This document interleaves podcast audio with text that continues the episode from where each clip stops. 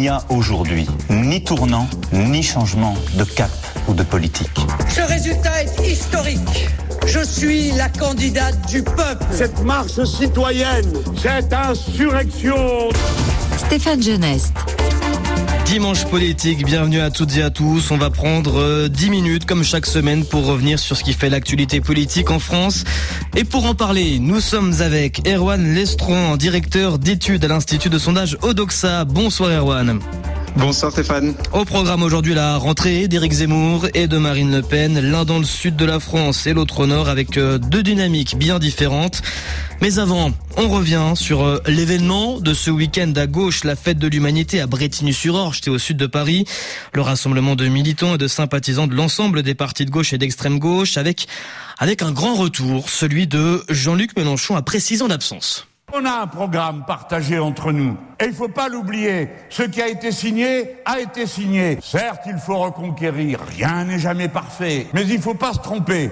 Nous sommes devenus le premier parti des chômeurs, le premier parti des jeunes de moins de 35 ans, le premier parti des centres urbains. Alors je demande qu'on arrête les jérémiades. Jean-Luc Mélenchon, le chef de file de la France insoumise qui a réuni les gauches lors des législatives au, printemps dernier. Il s'est exprimé à la fête de l'UMA. Euh, et Erwan Lestrohan, il faut le dire, c'était bien lui la star lors de cet événement, la tête d'affiche de la fête de l'UMA. Oui, tout à fait. C'est vrai que la, fête de l'humanité, ça incarne le retour de Jean-Luc Mélenchon parmi ses anciens soutiens de la période du Front de gauche, hein, de 2008 à 2016, auprès desquels il demeure très populaire. On a vu à la présidentielle 2022 que l'alternative Fabien Roussel avait que très peu dénutri son score électoral et qui reste Jean-Luc Mélenchon au cœur des préférences de la gauche non socialiste. Est-ce qu'on peut considérer qu'il fait une OPA, une opération par acquisition sur, sur la NUPES et cette fête de l'UMA non, en, tout cas, ce qu'il faut dire, c'est que ça reste vraiment la figure porteuse de ce euh, message de euh, gauche non socialiste, critique à l'égard euh, de, l'Europe, pour la plupart des, euh, sympathisants euh, politiques qu'on peut retrouver à la fête de l'humain, oui. On a entendu Jean-Luc Mélenchon il y a quelques secondes, il parlait de, de parce qu'il n'arrive pas à imprimer sa marque à réunir précisément de manière consensuelle derrière lui, réunir les socialistes, les écologistes et surtout les communistes. Oui, tout à fait. Puis c'est vrai que Jean-Luc Mélenchon, c'est la seule personnalité, ça, ça montre l'état des, clivages, c'est la seule personnalité qui est majoritairement populaire auprès des sympathisants de la gauche. Alors, ce qui est assez logique, parce que l'union de la gauche, la NUPES, s'est faite autour de la dynamique qu'il porte et de son logiciel politique. Mais parmi les autres figures de la NUPES, que ce soit Fabien Roussel, Olivier Faure, Sandrine Rousseau, des personnalités qui ont du mal à susciter l'adhésion des, euh, sympathisants, soit parce qu'elles sont jugées trop à gauche par certains, soit parce qu'elles sont jugées pas assez à gauche par d'autres. Et, on connaît l'inimitié entre Jean-Luc Mélenchon et, et, Fabien Roussel, le leader du, Parti communiste français, qui, a jeté précisément un froid au sein de la NUPES ces dernières heures. Fabien Roussel qui a affirmé que la gauche devait défendre le travail et justement ne pas être à gauche des allocations et, et des minima sociaux. On l'écoute. Moi, la France pour laquelle je me bats, c'est une France du travail, dans laquelle nous arrivons à éradiquer le chômage. Éradiquer le chômage, ça veut dire que nous avons tellement de défis à relever, d'emplois à pourvoir, que dans ma France, il n'y a plus de chômage, il n'y a plus d'allocations chômage. Et c'est de ces allocations-là dont je parle. Il n'y a plus de RSA, il n'y a plus ces revenus de substitution qui permettent de nourrir le chômage. Moi, je veux nourrir le travail et je souhaite que tous les jeunes, tous les Français aient accès à un travail avec un salaire permettant de vivre dignement. Erwan Lestron, c'est clairement une opposition à, Jean-Luc Mélenchon, là, ce qu'on vient d'entendre de, la bouche de Fabien Roussel, qui finalement, Jean-Luc Mélenchon reste la grande figure de la gauche française. Oui, c'est ça. Jean-Luc Mélenchon, c'est vraiment la figure centrale de, de la NUPES. Mais ce que, ce que ça montre, ces bisbilles, c'est aussi l'étendue des discussions qui, qui va y avoir au sein de, la NUPES sur certains sujets programmatiques où il est logique, hein, quand plusieurs forces politiques sont, sont regroupées, que tout le monde ne soit pas d'accord. Et c'est vrai que quand on voit les, européennes qui arrivent en 2024, on peut se dire qu'une culture de la discussion à travers les différentes composantes de la NUPES va devoir nécessairement s'installer. Et, on le comprend précisément, hein, Erwan, euh, c'est paradoxal, il y a une unité mais l'alliance des rigueurs pour les législatives perdure, avec en son sein tout de même une, une multitude de dissensions. Oui, tout à fait. Et d'ailleurs, c'est ça, c'est que cette centralité de Jean-Luc Mélenchon sur la NUPES, ça ne signifie pas qu'il n'existe pas de territoire politique à gauche en dehors de Jean-Luc Mélenchon, en dehors de la NUPES. Par exemple, aujourd'hui, le centre de gravité de la NUPES et la France insoumise, mais on voit que les initiatives de Carole Delga, de Bernard Cazeneuve pour reconstruire une social-démocratie avec peut-être des anciens socialistes qui avaient rejoint la République en marche, qui sont aujourd'hui déçus d'Emmanuel Macron, il existe aussi un espace politique pour cette social-démocratie qui peut se reconstruire indépendamment de la NUPES et de Jean-Luc Mélenchon. Et Jean-Luc Mélenchon précisément, qui souhaite être remplacé, il l'a affirmé il y a quelques jours, mais il le répète, il l'affirme et il le clame, euh, sauf qu'à la fin c'est toujours lui qu'on voit et que l'on entend. À, quel jeu il joue le leader de la France insoumise? C'est vrai que pour, en, parlant de Jean-Luc Mélenchon, on disait que c'était la dernière candidature à présidentielle en 2022, la, la question de la postérité se pose, mais on ne sait pas dans, cette postérité, si on parle du futur de la gauche, pour lequel un, successeur euh, émergera des préférences citoyennes, ou si on parle du, on parle du futur du mélanchonisme, et là on attendrait peut-être qu'il désigne un successeur. On évoquait euh, l'union. Bernard Cazeneuve, ancien Premier ministre sous François Hollande, appelle lui à, une union de la gauche. Il ne se reconnaît pas dans la NUPES, il souhaite construire euh, dans la clarté, il publie une pétition en sens. Que faut-il en penser? C'est une pétition qui, euh, dispose d'un soutien euh, assez important.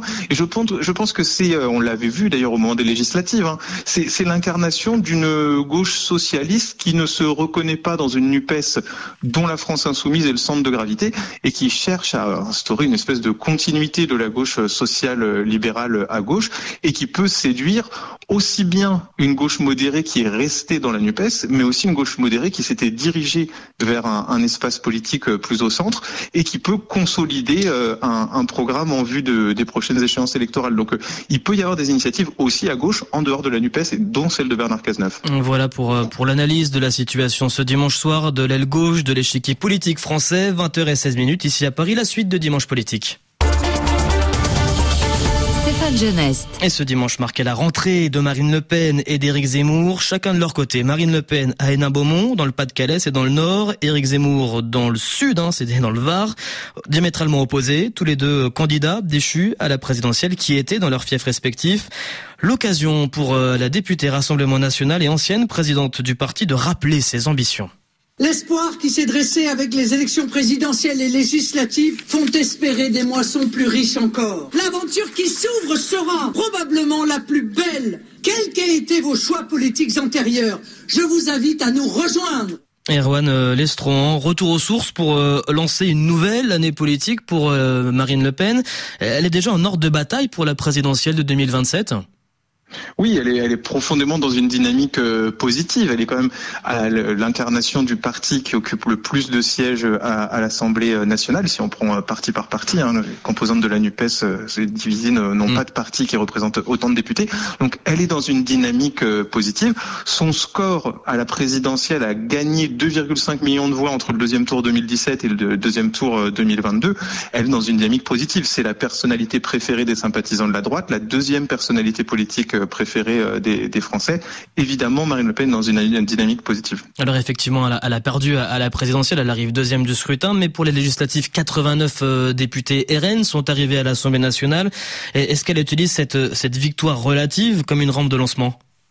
Oui, parce qu'en passant de 8 à 89 députés, le, mouvement s'est installé au premier plan du, euh, paysage national. Et, et, Marine Le Pen, ça lui donne aussi la possibilité d'être l'opposante numéro un à la politique du gouvernement à l'Assemblée nationale. Et sur ce, sur ce plan-là, ça la place vraiment en, position de force, sachant que entre 2017 et, et aujourd'hui, l'antimacronisme a beaucoup progressé dans l'opinion aussi. Et, Marine Le Pen et les partisans RN considèrent que qu'elle est finalement la seule capable de mener au pouvoir les idées liées à la souveraineté française. En toile de fond, évidemment, il y a Éric Zemmour. Oui, c'est vrai qu'on on, le voit bien. Hein, c'est le, match qu'il y a eu à l'extrême droite entre Marine Le Pen et Éric Zemmour euh, à la présidentielle 2022. Et finalement, l'extrême droite qui s'est imposée, c'est une extrême droite anti-élite et anti-mondialisation qui, euh, qui a eu la préférence des électeurs plus qu'une extrême droite strictement euh, anti-immigration qui était représentée par Éric Zemmour. Et, le chantier principal de Marine Le Pen dans cette rentrée, c'est de faire face à, Jean-Luc Mélenchon et à la NUPES, hein, on vient d'en parler. Elle va d'ailleurs euh, laisser la présidence du RN pour mener cette euh, bataille parlementaire avec une reprise des travaux, je vous le rappelle, ce sera début octobre. cette stratégie, elle est millimétrée, c'est une manière de fourbir ses armes Oui, et puis on peut imaginer que pour Marine Le Pen, la, stratégie, c'est de ne pas courir plusieurs lièvres à la fois et d'occuper un rôle strictement euh, législatif et dans la, contestation euh, parlementaire, parce que c'est la, notabilisation du groupe parlementaire euh, RN, hein, qui est multiplié quand même par 10 en, en 2022. C'est un vrai sujet et c'est un enjeu aussi pour le Rassemblement national, parce que ça va être un outil de crédibilisation du, du Rassemblement national en vue de passer pour un, un, parti susceptible de gouverner en, en 2027. Donc il y a vraiment cet enjeu-là sur lequel il faut transformer l'essai. Un enjeu pour Marine Le Pen qui souhaite imprimer sa marque, puisque face à elle, Éric Zemmour, qui lui aussi faisait sa rentrée ce dimanche, il se veut optimiste sur son avenir politique et celui de son parti Reconquête. Nous serons, et nous sommes depuis le premier jour, une école de pensée en nous affirmant comme un contre-pouvoir qui s'engage dans la bataille culturelle. Voilà pour la prise de parole d'Éric Zemmour tout à l'heure en, Provence. Erwan Lestrohan, celui qui a fait 7% des voix à la présidentielle, peine encore à réunir autour de lui. Oui, et puis c'est vrai que les, défaites successives ont, démobilisé euh, ses, soutiens. Mais Éric Zemmour, aujourd'hui, il pâtit probablement d'une certaine contradiction parce que il a voulu réunir euh, l'extrême droite et la droite parlementaire tout en hmm. ayant une ligne plus à droite que le Rassemblement national. Mais il ne faut pas oublier quand même, au-delà de ces déconvenues électorales, qui demeure la figure de référence d'un camp politique qui a obtenu un score supérieur à celui de la candidate euh, les, les Républicains. Donc euh, on est dans une droite en, crise et le, le score d'Éric Zemmour a été assez bas. Pour autant, il a quand même obtenu 7% des voix au premier tour de l'élection présidentielle. Pour l'instant, il ne transforme pas le mouvement, mais il a 130 000 adhérents en France. Hein. C'est un mouvement qui est aussi dans lequel figure aussi euh, Marion Maréchal, qui a une cote d'adhésion euh, importante auprès des Français. Mais c'est vrai que pour l'instant, il peine à transformer euh, l'essai idéologique qui avait été réussi à la présidentielle. D'autant qu'il n'a aucun élu dans son parti et qu'il y a eu beaucoup de défections cet été. Est-ce que c'est finalement cette succession de coups durs qui va pouvoir ne pas l'aider pour la suite? Oui, c'est vrai que c'est un mouvement qui, peine à se tracer une colonne vertébrale euh, pour, l'instant, qui est euh, sur le plan programmatique très centré sur les questions euh, d'immigration. Et c'est vrai que aujourd'hui, si les, Français arrivent bien à, cerner Éric Zemmour, ils ont du mal à cerner son projet pour la France dans l'ensemble des domaines de la, vie politique et à cerner l'utilité de, de reconquête dans le paysage politique national. Merci beaucoup, Erwan Estron, directeur d'études à Odoxa. C'était Dimanche Politique. Un rendez-vous à noter demain matin, 6h20, temps universel, L'invité du matin d'RFI, ce sera Antoine Léaumont, député de la NUPES dans la 10e circonscription de l'Essonne. Il répondra aux questions de Frédéric Rivière.